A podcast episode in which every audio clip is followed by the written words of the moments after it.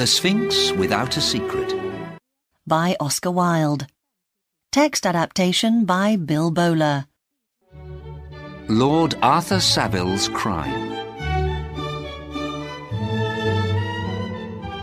Chapter 1 At Lady Windermere's. It was Lady Windermere's last party before the spring holidays. There were many more guests in Bentinck House, her London home, than usual. There were important men from the government in their best suits. All the beautiful women were wearing their most expensive dresses. And at the end of the biggest, longest room stood Princess Sophia of Karlsruhe, a short, heavy little lady with small black eyes and big rings on her fingers. She spoke loudly in bad French and laughed at everything that people said to her. It was a wonderful party. There were so many different and interesting people there. Sweet ladies from old families talked with angry young men. A number of rich old artists stood on the stairs and talked together like poor art students. It was one of Lady Windermere's best nights. Lady Windermere looked very fine, with her clear white neck, her large blue eyes like the bluest of spring flowers, and her gold hair. It was a strong gold colour, not cheap yellow, but the rich gold of sunlight. As a young woman, Lady Windermere had a number of romantic adventures, which made people think that she was interesting.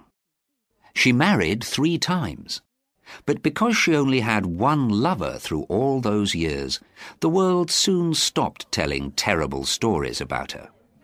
She was now forty, had no children, and enjoyed pleasing herself, which is the secret of staying young. She was pleased when Princess Sophia stayed for hours. When the princess left at half past eleven, Lady Windermere began talking to her old friend, the Duchess of Paisley. Where is my palmist? She asked suddenly, Your palmist? cried the Duchess, nearly jumping out of her seat. Yes, I can't live without him at the moment. You are always so unusual. said the Duchess, trying to remember what a palmist was, and hoping that it wasn't like a manicurist, He looks at my hand twice a week. went on Lady Windermere, Oh dear, said the Duchess to herself. he really is like a manicurist after all. How terrible to ask an uninteresting guest to a party like this. I hope he isn't English. He says that I have an interesting hand, replied Lady Windermere. and that it's a good thing that my thumb isn't any shorter, because a very short thumb means that you look on the dark side of life and prefer to leave the world behind and to be alone. The Duchess felt happier at once. She understood that a palmist was someone special. Ah, I see. And can he see the future in your hand too? She asked, Of course. answered Lady Windermere. Both the good and the bad things. I think he prefers the bad. Next year, for example, I am in great danger on the ground and at sea. So I'm going to live in a large balloon and pull up my lunch every day in a little lunchbox. It is all in my hand, you know. I think everyone should visit a palmist once a month. That way, they will know what they shouldn't do. Of course, they'll still do it. But it's nice to hear about bad things before they happen. Now, can somebody find Mr. Podgers? Or do I have to look for him myself? Lord Arthur Savile, a tall young man, stood listening to their conversation with a smile on his face.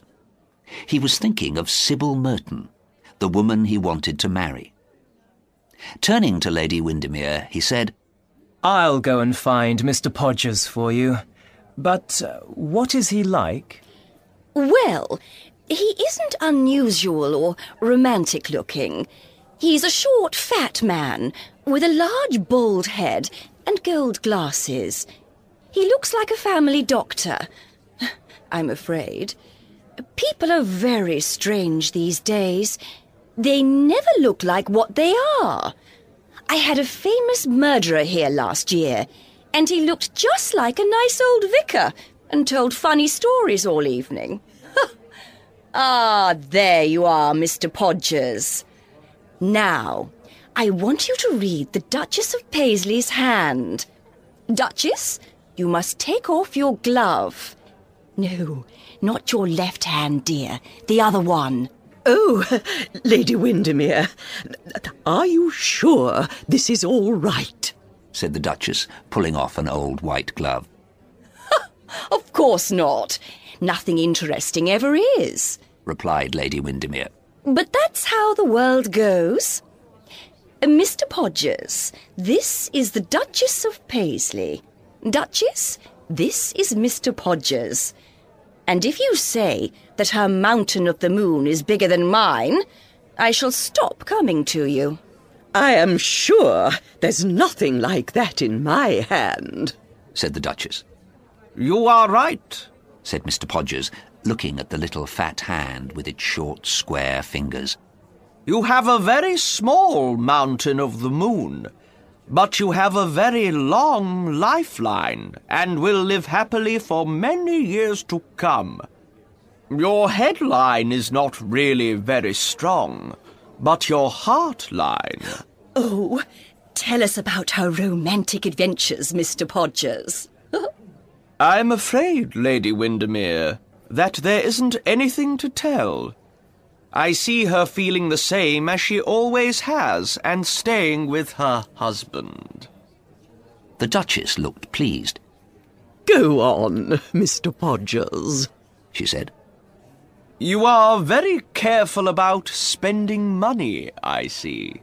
he said, and Lady Windermere began to laugh loudly. Well, Mr. Podgers, I think that you have read the Duchess's hand beautifully. She said. And now you must read some other hands too. So Mr. Podgers read a number of other people's hands. After only a short time, some guests were afraid and didn't want him even to look at their hands. But Lord Arthur Savile was interested in hearing about his future. Will Mr. Podgers read my hand? He asked Lady Windermere. Of course. But I must tell you that Sybil is coming to lunch with me tomorrow. So if Mr. Podgers learns that you get angry easily, or are going to be ill in later life, or have a wife in Bayswater, I shall tell her everything. Hmm, I'm not afraid. answered Lord Arthur. Sybil knows me as well as I know her. That is why she's marrying me. But when Mr. Podgers saw Lord Arthur's hand, his face went yellow. He said nothing. His bald head shook, and his fat fingers went cold. Lord Arthur felt afraid.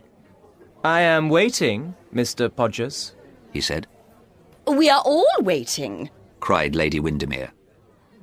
Mr. Podgers dropped Lord Arthur's right hand and looked carefully at his left one. His face went white. At last he looked up and pushed the corners of his mouth into a smile. It is the hand of a fine young man. He said, Yes, we know that already. said Lady Windermere. The question is, will he make a fine husband? All fine young men do that, Lady Windermere. Let me see. He will go on a journey soon, A holiday with his new wife, of course. and someone in his family will die. Not his sister, I hope. cried Lady Windermere. No, no, said Mr. Podgers. someone not as near to him as that. Oh dear. So I have nothing important to tell Sybil when she comes tomorrow. said Lady Windermere. Oh well. Time for supper then. Are you coming, Duchess? Yes, my dear. said the Duchess, moving slowly to the door. I'm tired, but I must say, I have enjoyed myself. And your manicurist, uh, palmist, was most interesting. Lord Arthur stood by the fire. Some guests left and some stayed. His sister walked past him to the supper table with Lord Plymdale, and Lord Arthur looked even more unhappy. He felt that something terrible was waiting in the future for him. He nearly cried to think that anything could possibly come between him and Sybil Merton.